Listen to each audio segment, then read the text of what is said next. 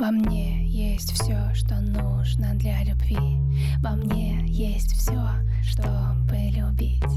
Во мне есть все, что нужно для любви к себе. Во мне есть все. Всем привет! Меня зовут Оля Микитась, и это подкаст «Сложно не сказать». Подкаст о сильных женщинах, переживших большие и маленькие трагедии о женщинах, которые меня вдохновляют. И сегодня в гостях у меня Алена Соколова. Алена, привет. Привет. Алена мама маленькой Шу и маленького мальчика Миши. Алена, я хочу, чтобы ты поделилась сегодня со слушателями своей историей и предлагаю нам начать с самого начала, того момента, наверное, как у тебя начались отношения с твоим мужем. Ну и вообще представься, расскажи немножко о себе. Всем привет, меня зовут Алена, мне 32 года, из них уже 15 лет я вместе со своим мужем проживаю эту жизнь. А отношения наши начались в 11 классе. Неожиданно. Мы учились вместе с 8 класса, но в сторону друг друга начали смотреть только в 11 классе. Ну и все. Раз и навсегда.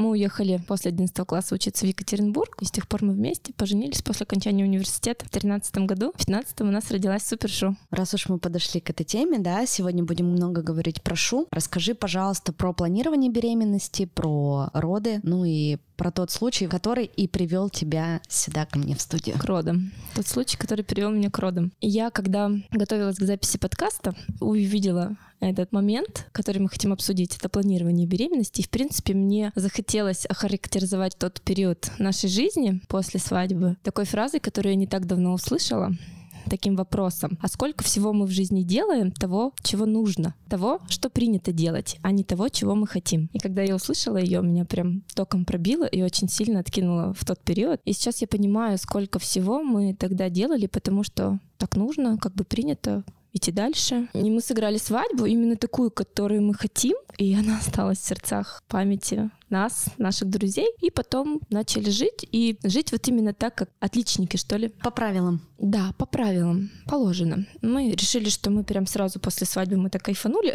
решили, что сразу после свадьбы мы не хотим в декрет идти, и оставили этот вопрос на потом, там, спустя полгода. И в это время погрязли очень сильно в своих «надо», каких-то долженствованиях, в каких-то стереотипах о том, что бы вот бы сейчас принято делать, там деньги зарабатывать. Поэтому в тот период в жизни был странный бизнес, который пришел, не знаю даже как, но абсолютно не опираясь на то, чего бы нам хотелось в глубине души. И все было как-то тяжело, непонятно, но мы не расставались ни с ним, ни со своими надо, и ребенок не приходил прям сразу по щелчку. Мы же как бы отличники, мы же привыкли и считаем, что все должно вот получиться. Почему? Почему нет-то? Очень интересный период, очень интересно спустя время на него посмотреть. Потом все резко, так не очень комфортно, но закончилось и с, а, и с бизнесом, и со всем, и с нашими вот этими историями. Я помню, как четко-четко мы выдохнули. Это был конец мая, как раз вот эти, кстати, даты, только 15 -го года, и мы такие, о, сейчас будем жить как, как, как раньше. Пятидневка, выходные полностью наши, и, в общем, какой-то кайф такой появился в глазах, загорелся, заблестел но 9 июня я поехала, у меня, кстати, уже срок был 32 недели, я была беременная, я поехала в женскую консультацию, переходила дорогу на зеленый сигнал светофора, и меня сбила машина, такая как грузовая, не, не сильно большая, но не сильно маленькая. Вот, и от этой точки начинается моя новая жизнь. другая я. Получается, что было 32 недели, было очень сильное кровотечение, отслойка плаценты. Я помню только ну, сначала немного я была в сознании, но потом ничего не помню. Получается, что мне провели экстренное кесарево сечение, отвезли меня в ближайший роддом на Уралмаше. Я попросила. Все этого не помню, но я была в сознании, я настаивала, чтобы меня везли в ближайший роддом. Если выбирать между оказанием помощи травмированной матери и спасением ребенка, я очень настаивала на том, чтобы меня отвезли в роддом. К счастью, реаниматологи прислушались и меня отвезли в ближайший роддом. После этого, наверное, не буду прям совсем в красках, в подробностях рассказывать, но мы провели месяц примерно с Сашей в разных больницах. Мы сначала были неделю а, в 14 роддоме, и где мне даже посмотреть на нее не давали. Но я же мать героин.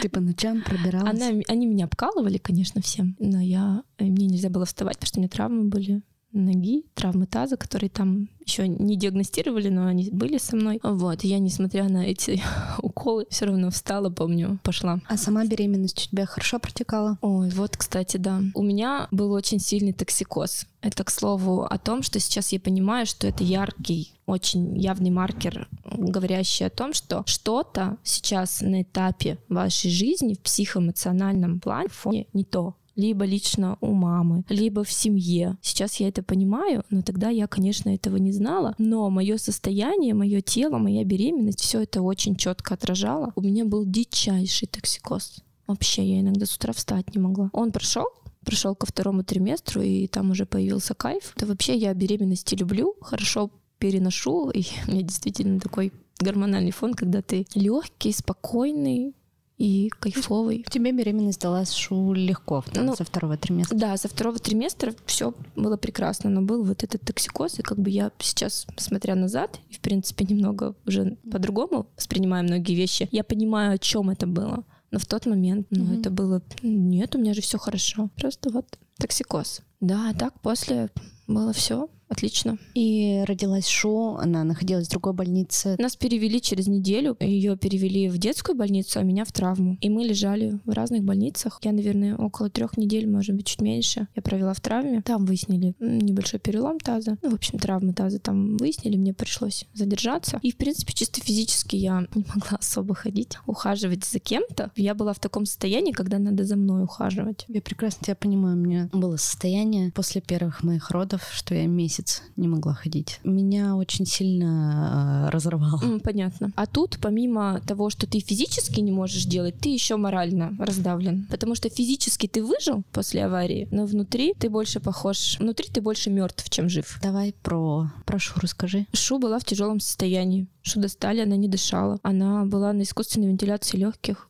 три или четыре дня ее отключили. Я была в роддоме, помню, мне позвонили, сказали, что сняли с вентиляции, она дышит сама. Конечно, в тот момент как бы для тебя вообще непонятно, как это, что не дышит сама. Такого варианта даже ну, нет в реальности моей. Вот, она задышала, но не кушала. Ее тоже обкалывали всем, нужным и ненужным. Было тяжело ей очень перевели ее потом в детскую больницу, там у нее уже был заботливый неонатолог. Она хорошо ее продиагностировала. Медицинскую терапию, ну, насколько это возможно, подобрала и хорошо, и, в принципе, они заботились. Туда можно было уже папе. Папа у нас, как я смеюсь, оба раза тот, кто первый взял ребенка на руки, потому что я была в больнице, папа поехал к Шу, ему разрешили пройти, подержать, и не то, что разрешили, они настаивали на том, что ребенку очень важен и нужен контакт с близкими. И папа мне привозил фотографии, и каждый день я звонила в больницу, они дали номер и говорили, что вот, можно звонить. Каждый день я звонила, интересовалась, они мне там, ну, там, 5 грамм съела или там три, или ничего не съела. Ну, то есть она была в тяжелом состоянии, она даже не кушала, не могла кушать. А диагноз когда поставили? Ну, вообще у ребенка с поражением мозга как бы все очевидно. То есть у нее же пострадали клеточки в голове от того, что ей не хватало кислорода. Это понятно, что это как-то отразится. Просто как отразится? Первые месяцы не, непонятно. Начало было непонятно. Ну, что будет именно ДЦП, что именно такой формы, конечно, непонятно, потому что компенсаторные возможности организма, они бесконечны. И как у кого проявится, сложно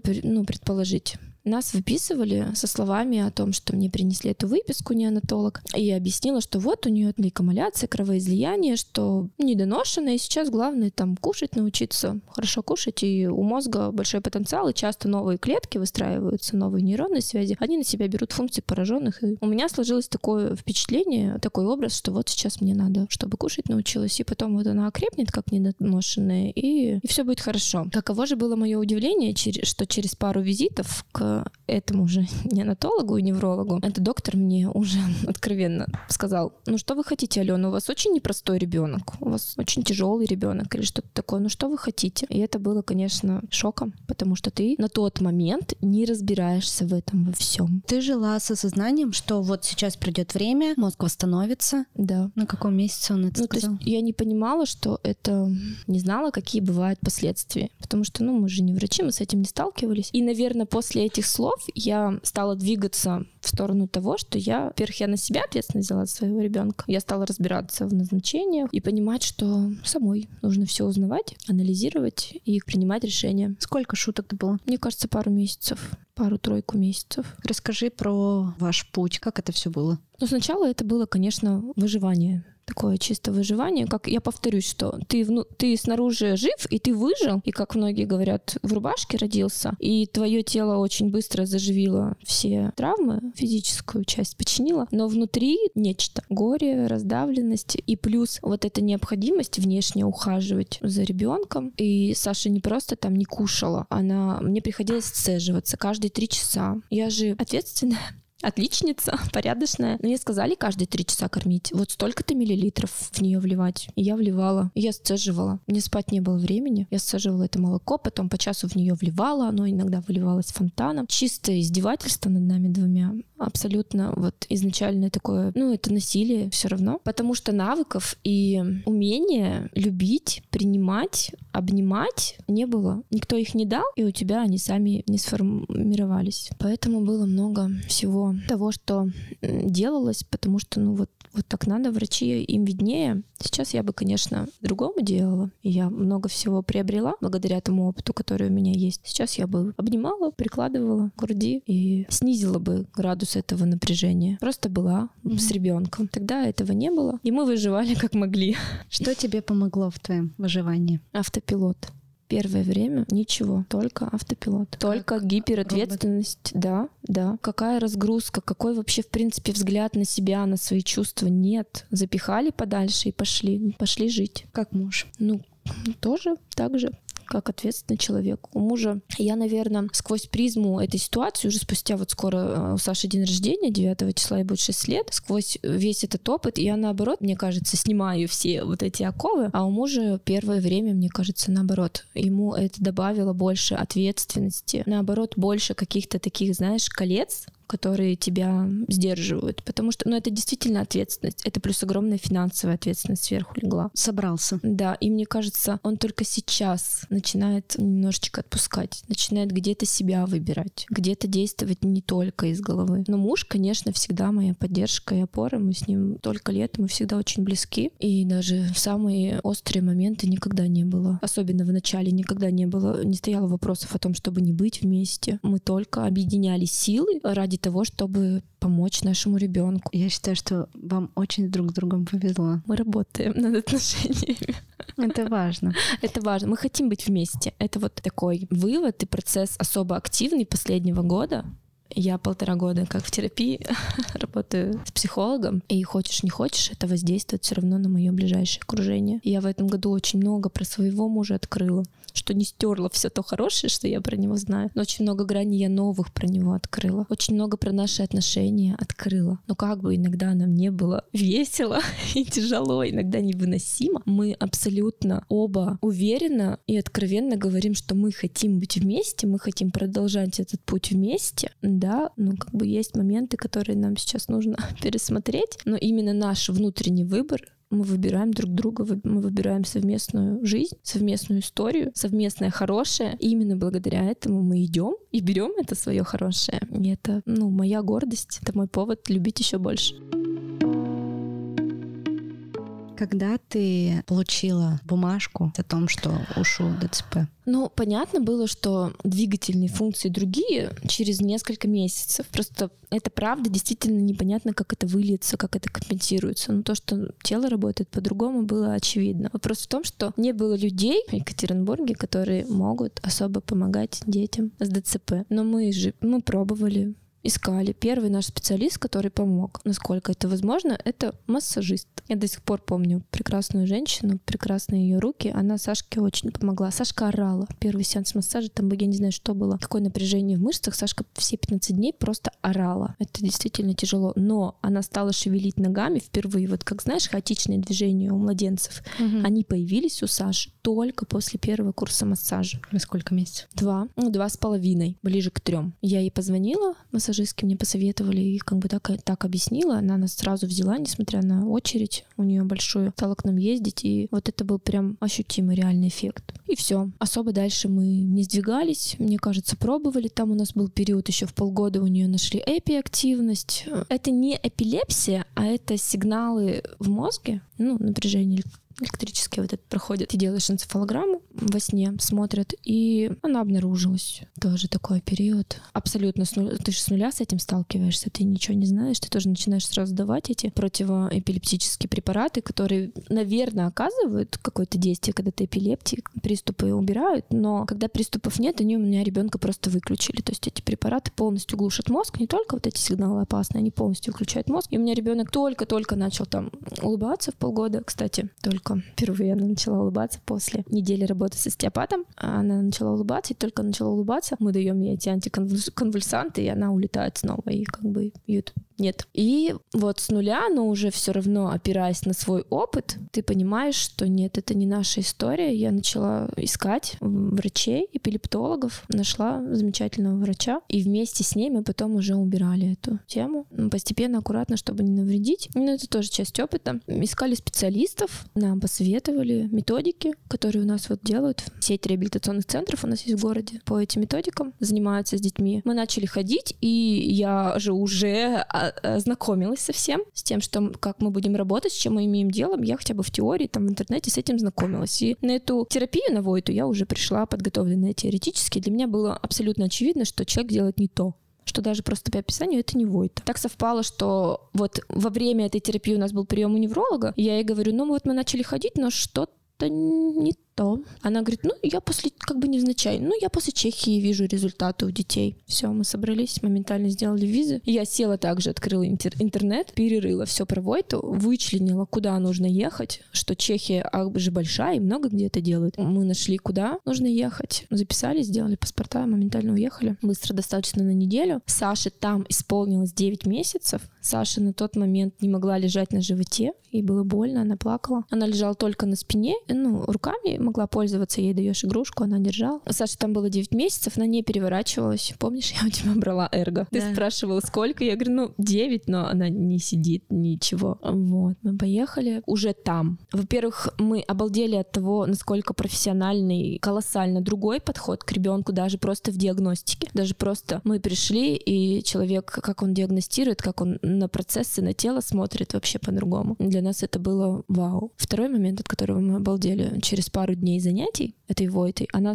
она стала лежать на животе, она смогла лежать, ей было не больно, она смогла лежа брать игрушки. И мы закончили пять дней, меня обучили укладкам, которые нужно было делать дома 3-4 раза в день. И мы вернулись, и в понедельник сразу же после возвращения дома она стала переворачиваться. И как я писала у себя в Инстаграме, даже радоваться было страшно. Настолько не верится, настолько это круто, но настолько ты полон тревог и боли, что ты даже не можешь порадоваться. Но это было обалденно, и у нас начался новый этап, очень тоже важный. Мы начали дома заниматься, вот она стала переворачиваться активно, физиологично, правильно. Потом мы снова поехали через пару месяцев, поменяли укладки, и она стала ползать ближе к году. Она стала ползать на животе, потом мы снова слетали, поменяли укладки, и уже там дальше пошел процесс, ну, не так быстро, как сначала там первый эффект вообще сразу, считай, второй эффект уже чуть там спустя месяц, пару месяцев. Потом следующий этап был на четвереньке, это был уже тяжелее в год и четыре. Она прям, вот я говорю, что она поползла на четвереньках, стала садиться буквой W назад, так на попу, ноги тоже назад. Но это было обалденно. И это очень показательно о том, что как важно работать с мозгом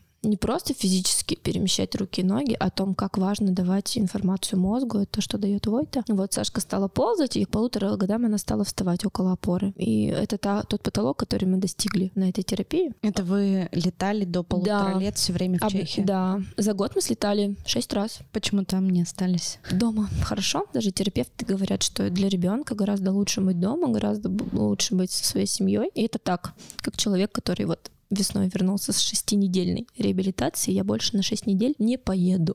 Тяжело всем больше усталости, чем пользы. Поэтому было удобно летать, обновлять и дома заниматься. Где вы брали ресурсы? Сначала накопления наши были. И Чехия не стоила таких бешеных денег, как сейчас стоят курсы. Евро еще был. На них кроны тогда были, и mm-hmm. был комфортный курс. И то есть там две недели занятий стоили бы, наверное, как у нас там две недели занятий. Ну, это было подъемно. И у нас уровня занятий такого нет. нет. Специалистов нет. Ни в Екатеринбурге, ни в Москве, ни Ну, в у нас есть специалисты, которые заявляют, что они терапевты, но это не так. Не буду углубляться в подробности. Угу. Если кому-то нужно будет специальная информация, я расскажу, но нет. Сертифицированных такого уровня у нас специалистов нет. Вообще с реабилитацией у нас в городе все очень сложно. Очень сложно. Особенно сейчас у нас с реабилитацией после операции. У нас даже специалисты не знают о такой операции. Не реабилитологи, даже просто врачи не знаю. Как? Знаешь, мы все время, мы живем в такой великой стране, да мы такие вообще классные, продвинутые, вообще самые лучшие, а элементарного просто. Просто элементарного. Ну, элементарное, наверное, есть, но вот не элементарное. Кстати, ну у нас проводится эта операция в России, но я не готова.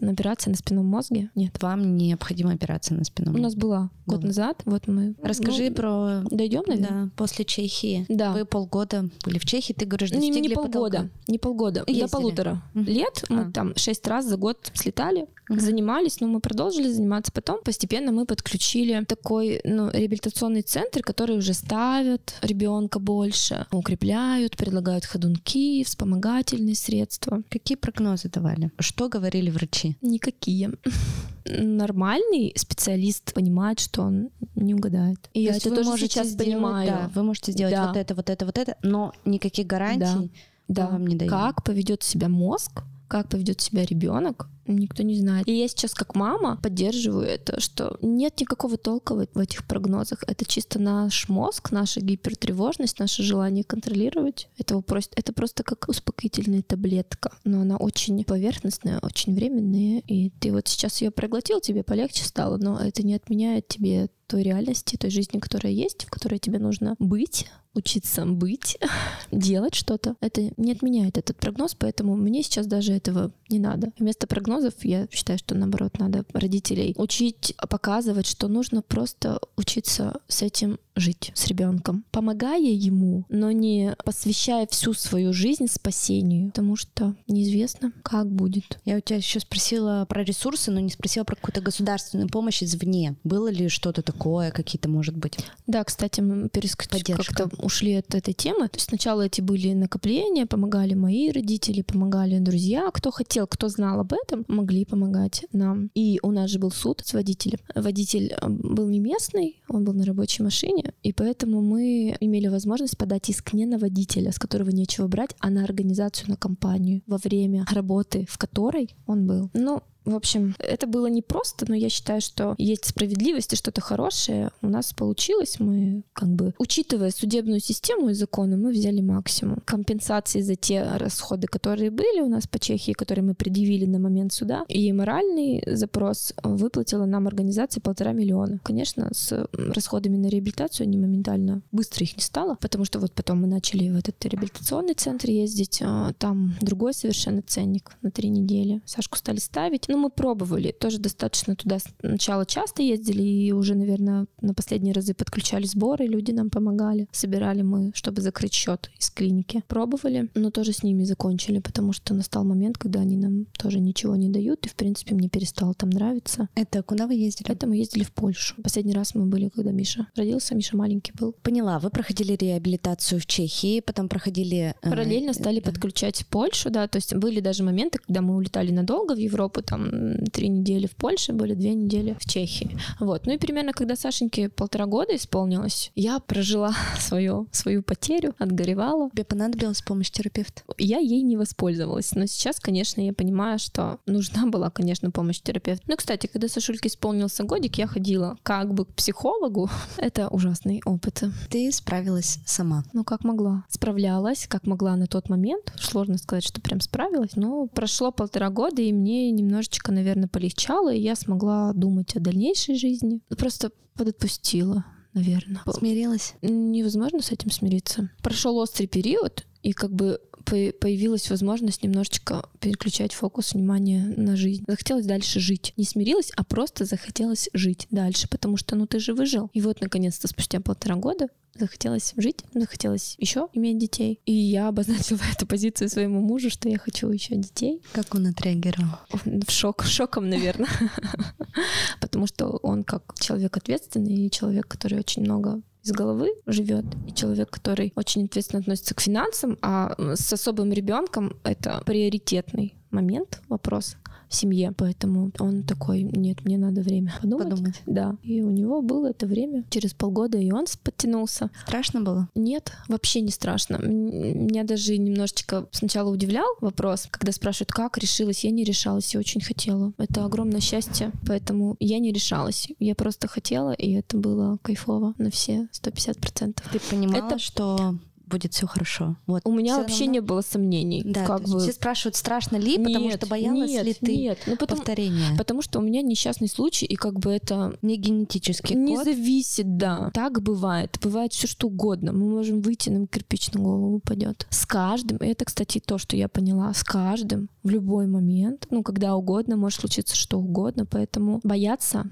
смысл? Может быть, как раз к тебе, да, пришло осознание, что ты хочешь жить дальше, полной жизнью здесь и сейчас, Да. и от этого осознания уже пришло, что И тебе это было мне детей. очень нужно. Обычная беременность, ну, сколько она может быть в моем случае с особым ребенком обычной, просто доношенная, дохоженная беременность, рождение ребенка. Никогда я под общим наркозом, а когда я здесь. Ты никак- берешь его на руки, Да, и никогда я груди. очнулась. а, это было очень для меня нужно, это было очень для меня целительно, это было очень для меня жизнеутверждающе, поэтому я, наверное, поэтому очень к этому стремилась и очень хотела. Спустя полгода и вроде как бы и муж у меня немножечко ожил, и через 9 месяцев у нас родился Миша. И это было настолько естественно, настолько вот наше, что не было вообще никаких сомнений. Я даже где-то читала, что слышала, что мать начинает чувствовать душу своего ребенка за два месяца. Вот прям вообще да. Я прям чувствовала, знала.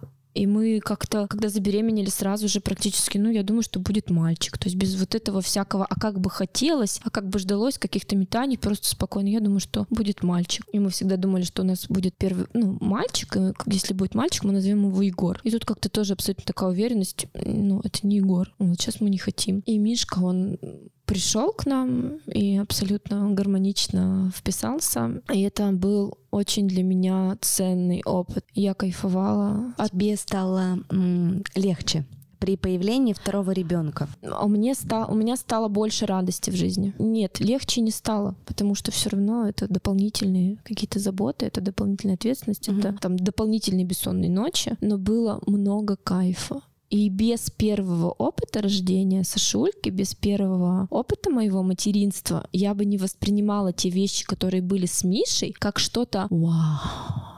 я бы не утопала в этом счастье, в этой любви. И только благодаря тому, что у меня есть другой опыт, сейчас я могу свое материнство прожить по-другому. И сейчас я могу смотреть на какие-то вещи по-другому. Ну и плюс ты на такой вот вдохновленной ноте, возможно, тебе и с Сашей давалось дальше легко взаимодействовать, легче взаимодействовать. Конечно, и у Саши, наверное, легче в том, что у мамы фокус смещается. Не только фокус на том, что вот мне в Саше там надо переделать, да, как нам еще постараться, постараться не сдохнуть. Это та часть с Мишей, у нас появилась та часть жизни, ну, как бы обычная, обычных людей. Это офигенно, это бесценно. Мы стали еще большей семьей. Того, чего тебе изначально Не, помнишь, да, хотелось. чё- Как то- вот ты да, в самом да, начале сказала, да. что тебе хотелось Вот. быть вот стандартной. Обы- ну, не, ст- не с- стандартный, обычным. да, мы просто через период какого-то о, непонятно чего мы наконец-то Да. снова такие выдыхаем и можем в выходные быть семьей и Ты задавала себе вопрос, зачем, для чего? да, очень важный вопрос, для чего именно. Все вообще не просто так. Все в нашей жизни так, как должно быть, так, как нужно нам сейчас или для чего-то. Конечно, когда ты в ситуации острой травмы, первое время ты не понимаешь. Тебе просто очень больно. Ты можешь даже не понимать, что тебе больно. Но этот вопрос ты знаешь, умом понимаешь, но пазл не складывается. И не надо его складывать. Нужно быть в своей боли. И постоянно винишь себя еще. Что я сделала, да, за что? За что? Вот это вообще. Было, конечно, но это в острый период, наверное. У меня просто не было возможности в эту жертву улетать. Мне надо было вот тут и по максимуму собраться, и как бы там вопрос прям ну, жизни и смерти стоял. Поэтому у меня не было времени на жертву. Порефлексировать ты не смогла? Нет, нет. Но это нужно. Вот я, да, я начала это говорить, что нужно держать этот вопрос в голове. Для чего? И одновременно отпускать. И уходить сейчас в свои переживания, в свои чувства. Да, это случилось. Да, это очень больно и тяжело. И эти чувства, переживания, они нормальны. Надо в них побыть, надо давать себе отдыхать, надо заботиться о себе. Конечно же, я этого не делала, но если ты попадаешь в такую ситуацию, сейчас пусть будет больно, а потом мы поймем для чего потом отпустит, и мы уже пойдем в сторону «а для чего?». Сейчас ты поняла? Поняла, прочувствовала. Ну, тоже совсем такая конкретика мне не нравится, что всем вот прям, что для чего мы же не в школе, да? У нас тут не тест. А в общем, да, благодаря Саше я скинула огромное количество оков всего. Мой мир больше не черно-белый. Мой мир разный, он огромный, он разный, и мы разные все. И ребенок как бы особый, очень четко об этом говорит. Мы разные, мы можем быть все разными, и мы не про хорошее и плохое. Мы про жизнь, мы про самое главное в этой жизни. Про любовь, про принятие, про то, что главное, что мы друг у друга есть. И о том, как хорошо жить без этих ограничений, о том, как хорошо ты прям чувствуешь, как ты, ты вот жил в этом кольце, а сейчас кольца нет, и ты прям чувствуешь ширину, как ты расширяешься. Конечно, бывает иногда больно. Как что-то, что-то приходит, какие-то моменты. Особое родительство, оно особое родительство, оно не отменяет пунктов заботы, переживаний других, все равно других. Не, это не приравнять. Но то, что показывает мне мой ребенок, это фантастика.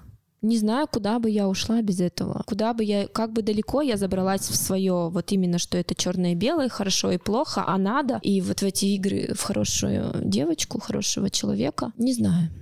И благодаря этому я говорю, я свое просто обычное материнство, друг, ну, второй раз открываю по-другому. И я сейчас помню и вспоминаю, как мне было кайфово первый год. Ну, как же тяжело все равно с ребенком первый год. Но я от Михи балдела. Он 250%, и он тоже мне кажется, отвечал взаимностью. Как они между собой шу? Сколько Я... сейчас Миша? Мише три года исполнилось, Саше будет шесть на днях на следующей неделе. Мне кажется, они любят друг друга. Несмотря на то, что как у любых братьев и сестер, тем более с небольшой разницей. В принципе, у братьев и сестер, наверное, да, идет э, с эти споры мама моя, конкуренция, какие-то все равно дележки. Это естественно, это нормально. Но мне кажется, что они друг друга очень любят и заботятся. И Саша всегда про Мишу помнит и знает. И Миша всегда, если берет себе конфетку, обязательно возьмет еще и Саша отнесет. Мне кажется, что абсолютно нормально. Я очень рада, что у Саши есть Миша. Он тоже ей очень много показывает. Он она, тоже она помогает. стала развиваться быстрее с Мишей. Мне кажется, что да, перенимает очень много от него. И какую-то смелость. Он другой темпераментный ну, он другого темперамента, и Саша может какие-то, в принципе, формы общения от него перенять. Расскажи еще, каково тебе, как тебе дался дался вашей семье вот этот американский сбор. Я его прекрасно помню, весь наш город в нем да. участвовал. И это была действительно большая сумма. Я помню, когда вы в итоге все собрали, э, случился карантин. Мы не все собрали, но случился карантин, и был, клиника закрылась, да. и было очевидно, что мы не летим, и мы приостановили сбор. То есть ну, мы много собрали. Как, как ты решилась на, на этот сбор? Как это все происходило? И вот я это всегда понимаю, что для каждого такого случая, с кем я вообще не разговаривала, то там нужно вот объявить сбор. Как? Я не знаю. Был ли у тебя какие-то наверное, сомнения, первые, страхи? Наверное, первые сомнения только когда ты первый там небольшой сбор открывали, потому что и мы видели и отношения людей. В принципе, в голове сидело такое убеждение, что если ты открываешь сбор, ты должен последний кусок хлеба доедать. Но в случае с Америкой и с суммой 4 миллиона только за операцию, только по счету из клиники, тут как бы даже если мы все есть перестанем, четвером резко, у нас 4 миллиона не появится. Вот. Ну и потом просто до этого Почему, давай расскажи лучше сначала, почему вы именно вот эту клинику выбрали, да, и как вот к сбору подойдем? Угу. Ну и вот на нашем реабилитационном пути экспериментом с реабилитацией мы оказались в Сербском реабилитационном центре, в очень прекрасном, чудесном, душевном. Я их очень люблю. Его создала и открыла мама особого ребенка. Она с медицинским образованием, и когда у нее родился особый ребенок, она погрузилась в эту тему и начала прям учиться, профессионально учиться, изучать. Открыла, грубо говоря, для своего ребенка сначала, собрала специалистов, команду, и которые бесконечно продолжают учиться дальше, и где атмосфера любви к ребенку, заботы, то есть нет нет вот этого давления. Не забывать, что это дети. В общем, мы приехали туда познакомиться, попробовать методику, ну, там, новую для нас. И она нам сразу же говорит, а вы не думали вот об этой операции? Мы такие, ну, мы знаем, но не думали потому что далеко, дорого, и на спинном мозге мне даже думать страшно, что мне там ребенку позвоночник скроют. Даже думать страшно было об этом, конечно. Но она сказала очень важные слова. Во-первых, для меня очень важно, что она имеет опыт работы с такими детьми. Она реально говорит, что это, это помогает, это работает. И она сказала, что, скорее всего, вы научите ее ходить. Да, нужно будет много постараться, да, скорее всего, она пойдет, но она, пох... она пойдет не физиологично, она пойдет коленки вместе у нее будут, и пару лет такой ходьбы ей все равно придется сесть в инвалидную коляску. Ну и смысл? У нас уже давно нет цели ходьбы ради ходьбы, поэтому мы стали думать и смотреть в сторону этой операции, потому что вот эта женщина из Сербии, специалист, она говорила, что ну, после операции она, у нее должны колени разогнуться, что она должна пойти, во-первых, гораздо проще и более физиологично. Мы загрузились с мужем, и он тоже, и он сел первый, у нас с ним в семье разделены некоторые функции, так скажем, и тут очень тоже ярко проявилось, что он сразу сел э, в интернет, начал искать, выискивать, сам нашел сайт, сам нашел группы. Группа об этой клинике, об этой операции, где очень много отзывов. Ну, то есть мы сами это все начали изучать. Мы вообще-то ни с кем не обсуждали. И сами лично для себя принимали решения. Мы начали смотреть другие клиники, собирать информацию, но в итоге, ну, это было очень ответственно. Мы решили, что мы готовы доверить своего ребенка только доктору с 20-летним опытом, который всю жизнь оперирует, и которого там первые прооперированные уже выросли. А, ну, это клиника в Америке. И еще только из клиники 56 600 тысяч долларов. Ну, зависит от курса, он там плавал от 3600 э, миллионов, 3700 до 4 с лишним. Мы написали, заполнили анкету на сайте, тоже никто об этом не знал. Об этом не знала даже моя мама. Она, кстати, скончалась, и мы даже не успели ей сказать об этом, о том, что мы приняли такое решение, что Саша поедет в Америку. А, ну, то есть мы, мы это чисто семьей решали, выбирали, это было чисто наше решение взвешенное. Мы заполнили анкету, нам быстро ответили, мы сняли видео, прислали видео и ждали уже вердикт самого доктора, который смотрит эти видео и решает. Доктор посмотрел, прислал, что Саша является идеальным кандидатом для этой операции, что, скорее всего, после операции она сможет ходить сама. И мы записались. У них ну, большая запись. Мы записались только на, получается, господи, какой год?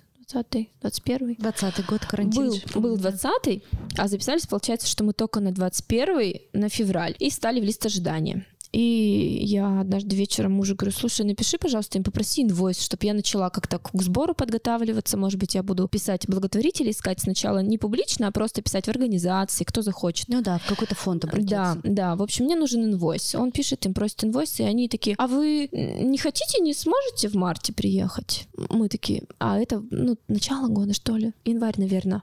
Январь, да. Это да, январь. я помню, это январь был 20-го. Да. Они такие, вы не хотите в марте приехать? Мы такие... На год раньше. Хотим. Ну, тогда же про карантин еще ничего да. никто не ну, говорил. Только в Китае, Вопрос только стоял было. в деньгах и в визе. Но мы согласились на эти даты, записались. Чудом, чудом у нас нам сделали визу. У меня мурашки. Чудом мы сделали визу в Екатеринбурге, хотя мы планировали даже лететь в Чехию. Но вокруг есть прекрасные люди, и когда ты идешь по своему пути, все складывается. Мы сделали моментально визы, мы начали собирать деньги, и о том, как это было, это было очень непросто. Очень очень непросто. Большая сумма, у меня, наверное, тысячи подписчиков даже не было в Инстаграме. Но... А фонды? У нас все плохо с фондами. Благотворительные. Вездесущая РМК, которая всем помогает. Нам не помогали. Мне дали даже номер, я звонила, они, она сразу мне сказала, помощница, мы детей с ДЦП не берем. Плюс тогда пошла волна с детьми с СМА, там же вообще бешеные суммы. Там ну, какие-то просто... 150 миллионов. Поэтому, там. когда я пришла к Ройзману, такая, ну я в принципе, извините, с виду благополучная, не рыдаю, и, в вот принципе, говоришь, выбираю извините, жить. я благополучная, да. да, я как бы хорошо живу, но мне нужны деньги. Да, да, конечно, у меня огромный диссонанс. Я пришла к Розману, он такой, ну вы справляетесь? Да. Это было сложно. То есть мы собирали реально своими силами. И нам единственный, кто вот из благотворителей крупных нам помог, это даже не благотворители, просто организации людей, это один из учредителей СКБ Контура, компании, где работает мой муж, нам выделил миллион. Вот это самый большой назнос. Конечно же, замечательные, дорогие, дружные, все прекрасные контуровцы нам очень сильно помогли. Mm. Своими личными переводами. Очень сильно помогли. Помогли ребята, наши бизнесмены, рестораторы, ну, у кого просто кофейни, кто не мог взять наши листовки, просто переводили от себя деньги. Я им звонила многим, многих удавалось э, найти номер. У нас потрясающий город, потрясающие люди. Несмотря на то, что для меня это был огромный стресс, ну, правда, огромный. Количество людей неравнодушных впечатляет. И мы сделали это только, только вместе. Волонтерами, девчонки, которые помогали не только наши знакомые, приятели, друзья, прям незнакомые люди добавлялись в чат и помогали, кто как мог. Размещали, ходили с листовками по городу, просили взять себе листовки, кофейни. Но впечатляет. Яна Дорн провела квартирник. Это было потрясающе. Это было, знаете, даже не ради денег, а просто энергия. Просто огромное количество любви, поддержки, заботы. Только ради этого мы сидели на этом же квартирнике и говорили, только ради этого стоило. Сколько всего нам шуты показываешь, сколько добра в людях которые особенно в момент начала, тогда уже карантин начинался, по-моему, mm-hmm. особенно вот в этот период, как сейчас нам это всем все нужно. Ну, прекрасно помню, какое-то там было начало марта, просто да. глобальное вот это вот внутреннее напряжение, как вот сейчас что-то взорвется перед этим закрытием. На какое число у вас была операция? Вот, слушай, у меня амнезия, в марте. Я помню, что в марте. В марте а закрыли да. все где-то 28-го, 27-го. Да. И клиника закрылась. Клиника-то раньше закрылась. Они прислали письмо, что мы закрываемся. Потом еще на месяц. И вот вроде с лета они потом начали возвращаться. Ну вот э, первое твое письмо тебе приходит письмо, у тебя сбор идет вовсю, люди тебе помогают, тебе приходит письмо из клиники. Мне кажется, я выдохнула, потому что хоть хоть какая-то появилась определенность, потому что было непонятно, визы есть, но вроде все закрывает, полетим, не полетим, сумма большая, а тут как бы зато все понятно, зато все конкретно. Нет, переносим. И у меня было абсолютно доверие, что ну во благо. И я так устала, Оль, я просто для меня это была очень нужная передышка. Я не могла не остановиться. Ну, ну не есть... страшно тебе было, что как это люди воспримут? А что мы собираем что деньги, такие... и тут... Да, да. Ну, клиника закрылась, извините. Все с пониманием, все видкое безумие в мире происходит. Да. Вот все на все наложилось. Да. Плюс, я повторюсь, у нас вокруг ну, все замечательные люди. Не Ни одного хейтера, ничего такого. Да. То есть все прям... А, ну, ну, это, наверное, уже не в сборе, но бывает там, мне кажется, раз или там полтора раза было, что кто-то там гадость какую-то написал и удалился с незнакомого аккаунта. Но я же понимаю, что человек пишет не про меня сейчас, а свою личную боль, чтобы нам бы тоже хотела что-то, как там, что-то мне писали, что про тарелки, про посуду, даже умудрились мне какую-то посуду разглядеть. Но это же не про меня, а про нее. Поэтому да, ну как бы сначала так, типа, че вы дураки, что ли, какого? Ну потом отпускает, и таких нет практически. То есть никто вообще слова не сказал. Вы приостановили сбор? Да. Вам удалось собрать? Не, курс очень вырос, мы собрали 3 700, а счет закрывали 400, по-моему. То есть 400 мы добавляли, сами оплачивали билеты, сами проживание, все расходы, квартиру. Вам перенесли на лето операцию? Да. Был выбор июнь или август. Мы выбрали июнь, и все совпало. Саша застала последний день работы ортопедического хирурга. То есть Саша сделали основную операцию, и совершенно случайно ее кто-то записал на ортопедическую операцию именно в последний день работы этого хирурга а он тоже очень его хвалит. И ко мне приходит, я готовлюсь, думаю, что завтра будем выписываться. Они приходят, говорят, у вас завтра операция? Я говорю, какая? И кто-то своей ошибкой помог Саше попасть именно к этому хирургу. Ну, мы всех подняли, я говорю, так, если операция, пусть ко мне приходит и доктор Топс, и доктор Парк, пусть все сами смотрят и меня консультируют. Мне же нужно принять решение, а не просто так, что мы идем на ортопедическую операцию. Подожди, там, э, чтобы, да, слушатели тоже понимали, я немножко запуталась. У, тебя, у вас была операция на спиной мозг? Да, основная, которая Прошла. снимает спастику в ногах. Да, она, она прошла. Параллельно, вот счет из клиники мы закрываем, там очень много пунктов. Основная операция, пребывание, технические средства реабилитации. И они закладывают для детей старше трех лет еще ортопедическую операцию. А, каким-то бонусом.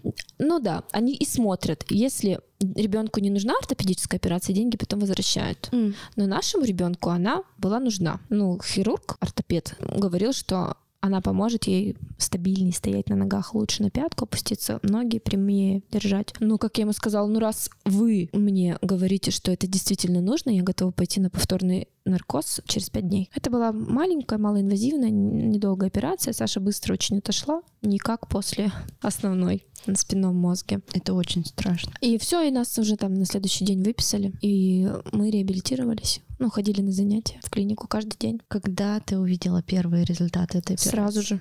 Как только она пришла в себя, сразу же в ноги. Или у ребенка ноги стянуты с пастика, они натянуты, носочки вперед. Или она лежит, у нее коленки могут в разные стороны развестись. Это было видно сразу, ноги мягкие. Ну, каково человеку, ребенку в 5 лет, когда ты 5 лет жил, у тебя тело работало по одним сигналам, по одному принципу, а сейчас другое. Обалдеть. Но после первой операции она легче поднималась, легче было но после того, как сделали вторую, у нее прям действительно боль была в ногах. Я тоже на фоне своих ожиданий не совсем адекватно, корректно это отражала, но у нее было прям, ей было больно, но это прошло через неделю, и она уже занималась, и видно было, как она прям каждый день меняется, каждый день другая она уже там стала, ну, как бы с поддержкой, с одноопорными тростями мы уже там поменяли. И понятно, что без поддержки, без страховки она уже к этому гораздо позже стала ходить. Ну, все, по все по-другому. Сейчас прошел год ровно. Да, скоро год будет. Сейчас, ну, сейчас 11 месяцев. Как за год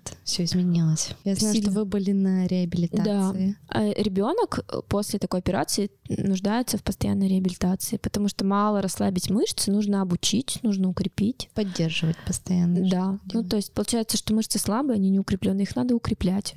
Плюс дополнительно нет навыков владения новыми слабыми ногами, нужно наращивать эти навыки. Поэтому мы, я занималась дома очень сильно до, до мая, много. И мы были два раза на реабилитации осенью на три недели и весной на шесть недель. После шести недель я приехала очень сильно устала и, в принципе, поняла, что больше не могу так, как раньше. Я не могу приезжать с очередной реабилитацией, вставать на эти рельсы, на этот замкнутый круг спасительный, надежде с мыслями, что вот еще чуть-чуть, и вот и вот, вот, я очень четко увидела, как я встаю с утра и выстраиваю весь свой день, и получается, что всю свою жизнь вокруг потребностей чужих, а не своих. Да, своего особого ребенка, но не своих. И я прям там это отловила еще в Сербии, находясь, что я вот ну не могу. Вот прям так, как было, я не могу. Надо что-то менять. Да.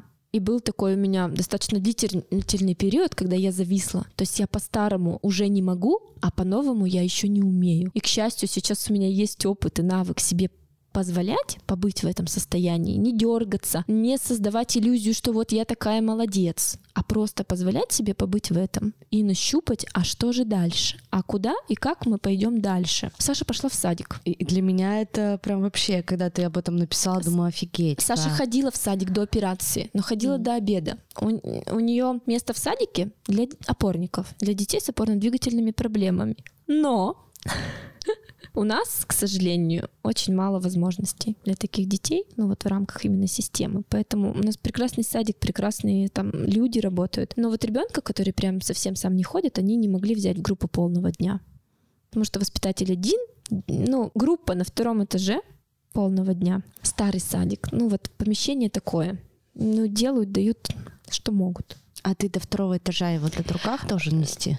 Вот. И то есть э, воспитатели, получается, что ну тяжело взять неходячего ребенка на полный день. И предлагали только до обеда ходить. И Саша до операции ходил только до обеда. Но я заранее прошу прощения, может, это некорректно прозвучит. Саша ходила в группу, получается, где дети, которые, если ходят, они не сохранны психологически, интеллектуально. Либо если они не ходят, они не лежачие, в тяжелом состоянии. То есть э, Сашка, она же все равно сохранная. И ей там даже пообщаться не с кем было.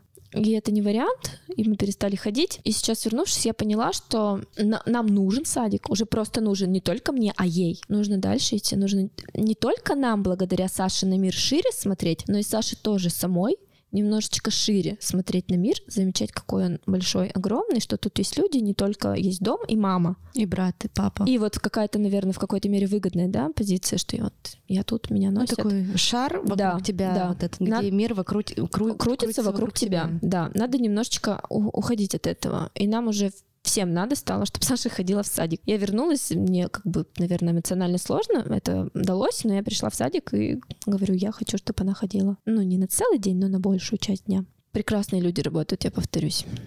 Никто вообще не возражал. Мы же не возражаем, просто мы переживаем, что как она будет, а вдруг она упадет. То есть все с большой заботой. Ну, и все такие, давайте пробовать. Мы не против, просто давайте пробовать. Она ходит с опорой. Да, она ходит сейчас с опорой. Э, либо у стены. У Саши очень много страха. Я считаю, что физически она... Может больше. Может. Это какая-то наша с ней связка, какая-то история, клубочек какой-то, который я сейчас пытаюсь распутать. Твои страхи на ней отражаются, и она боится что-то сделать, лишнее движение? я думаю, что много там, много, много подвязок, Мгм. вот когда я немножечко сдвинусь, сейчас просто все это в процессе. Вот, и Сашенька стала ходить в садик. Я думала, что я буду с утра заниматься и переводить позже. Но получается, что выпадала образовательная часть утренняя. Я стала просто ее раньше забирать после полдника. И несмотря на то, что она уходит со слезами, она оттуда абсолютно счастливая, она другая. Мгм. Это обалденный, прекрасный, очень нужный для нас опыт. Но параллельно я пытаюсь еще нащупать наше взаимодействие дальнейшее. Вот эту нагрузку именно в рамках помощи. Не в рамках того, что я хочу тебя исправить. Ты мне такая не подходишь, а в рамках помощи. И помощи без ущерба для себя. Я еще сейчас в процессе. Страшно тебе, как она будет в социуме? Бывает иногда. Но это все очень размыто, и я стараюсь не погружаться в эти страхи. Я понимаю, что много возможностей. Я видела в этой Чехии, когда мы приезжали, там маленький городок. Я никогда за всю жизнь не видела столько людей с ограниченными возможностями, как за неделю в Чехии. Слепые ходят с палочками. А Девушка без ноги, управляющая в торговом центре, постоянно ее видела. Без ноги, красивая в платьях. На колясках пара выходит погулять. Ну ты же понимаешь, что чтобы у нас стало так, как в Европе, чтобы у нас к людям с особенностями развития относились так, как там, чтобы у нас была доступная среда в России, это должно пройти еще. Ну, я верю, что все возможно. Вот, может быть, я оптимистка. Я верю, что все возможно, и по запросу, ну, возможно, все. И что в будущем, ну, мы сможем выстроить свою жизнь комфортно. Я почему-то настроена это, на, на это. И про школу меня спрашивают. Ну, я верю, что мы сможем найти хороший, удобный, ну, вариант, благостный для Саши. Не было у тебя мысли, что ты хочешь жить, э, в Ев- чтобы она жила в Европе в дальнейшем? Что там, ну, действительно, опять повторюсь, что там относятся ко всему, к этому по-другому. Есть Я вообще после того, как вернулась из Америки, стоило слетать за океан, чтобы вернуться домой и начать кайфовать от жизни дома и на родине. Вот сама не ожидая, но вообще. Нет такого желания. У меня есть желание, чтобы Саша получала реабилитацию, та, которая есть там, в комфортном, стабильном ключе, чтобы мама была мамой, но жить ни в одном месте, в тех, в которых мы были, мы не готовы. Ну, не хотим даже. И не готовы выстраивать свою жизнь вокруг вот этой вот точки. Она, наша жизнь, чуть-чуть побольше, чем только вот эта точка. Поэтому мы учимся жить здесь и давать хорошее здесь. Не наша жизнь Саша, а Саша часть нашей Да. жизни. Да, так и есть. Ты упомянула вначале, что э, только полтора года назад ты стала заниматься с терапевтом. Расскажи о своем опыте поподробнее, почему ты только полтора года назад пришла. У меня была мысль о психологе первое время, наверное, когда я была в больнице, и даже была одна женщина на примете. Но потом, как это часто бывает, ну не сдохли же, да? Вроде же что-то живем, и все. И, возможно, конечно, сейчас я уже понимаю, что это очень сильная защита психики. И я пошла э, к психотерапевту, к психологу только полтора года назад, после того, как он, у меня не стало мамы. И я поняла, что я, я даже дышать не могу. Вот прям, прям мне нужно было. И я написала в Инстаграме, попросила посоветовать психологов. Я удивилась, сколько много. О, мне прям прислали очень много информации и очень много действительно как бы тех, кто работал с психологом и советует по практике, по опыту. Ты именно была, пошла, искала с запросом травмы, потери? Или общее у было у меня уже общий фон тревожности был ну, по- повышенный. Тяжело мне, в принципе, было. По, по жизни, в жизни. Жить тяжело было. И я выбрала в Инстаграме, случайно, не случайно, осознанно, неосознанно, женщину. Мы с ней работаем полтора года, и это огромный путь, это большая любовь. У меня уже к ней не только как к терапевту, но и как к человеку. И это дает, да- дало мне много и продолжает давать. Благодаря этому я сама сейчас очень сильно увлеклась психологией. Не просто даже увлеклась, это не просто даже мне интересно, мне действительно многое понятно, и я могу достаточно как бы ну, комфортно какие-то вещи понимать, собирать структуру пазл какой-то. Поэтому и я начала двигаться в этом направлении, пока очень аккуратно. На следующей неделе, ровно после Сашиного дня рождения, полечу в Москву на обучение продолжить. Пока это психосоматика, пока это то, что я могу сейчас себе позволить, но в планах какое-то и более серьезное обучение, и э, я нацелена продолжить в эту, в эту сторону двигаться, потому что мне интересно, мне кайфово, мне нравится, я в, в этом вижу ресурс, в этом вижу силу, в этом вижу какое-то свое будущее, Поэтому вот так вот. Э, кислородная маска. Сначала на себя? Да. Сначала это была просто действительно кислородная маска, просто как бы что-то из серии «не сдохнуть», вот лишь бы не сдохнуть, да, и это было действительно даже спустя полгода терапии, это было просто как вдох первый, важный. А сейчас уже ты просто дышишь, и ты погружаешься глубже, дальше, интереснее, легче. Это да, это действительно мой ресурс, и это сейчас мой интерес и большая часть моей жизни. Я благодарю тебя, Ален, за твою историю. Спасибо тебе большое, что поделилась. Спасибо, что позвала. Я желаю тебе, мне кажется, именно вот сейчас ты находишься, да, я знаю тебя уже очень давно, возможно, мы там не были очень близко знакомы, но все время были там подписаны друг на друга в Инстаграм, и сейчас я вижу, что у тебя такое состояние, какое-то благостное, то есть полного, может быть, я бы назвала это даже какого-то принятия, да, и то, что ты поменяла ориентиры, сориентировалась на себе и поняла, что от этого моя сила, от этого мой ресурс, и так всем действительно станет лучше. И кроме меня мою жизнь никто не проживет. Да, если ты, я фокус поменяю немножко и сориентирую его на себя, и все вокруг меня, вся моя семья, она подтянется ко мне. Спасибо тебе большое. Если хочешь что-нибудь сказать, добавить, может, для наших слушателей. Я благодарна тебе, что ты пригласила, и я очень хотела, чтобы наша беседа была интересной, о чем-то важном, о чем-то большем, но очень жизнеутверждающей. Надеюсь, у нас получилось. Надеюсь, что получилось. Благодаря историям, которые будут рассказаны в этом подкасте, я верю, что он поможет слушателям, возможно, не пустить руки, когда им нестерпимо, тяжело, больно, когда нет вокруг поддержки близких людей, нет сил в внутренней опоры. Я очень надеюсь, что этот подкаст станет для вас полезным. Если вдруг вы хотите поддержать этот проект каким-то донатом, то в описании к выпуску будет ссылка на электронный кошелек. Подкаст можно послушать на Apple подкастах, на CastBox и на Яндекс Музыке. Будут новые эпизоды выходить каждые две недели, то есть два раза в месяц. И я вас обнимаю, берегите себя. Спасибо большое, что послушали я нас. Открываю глаза и вижу мир котором я. Каждый трудный легкий день Пытаюсь познать саму себя. Через боль, через слезы Радость и покой. И когда мне трудно очень Я говорю себе, что Что мой любимый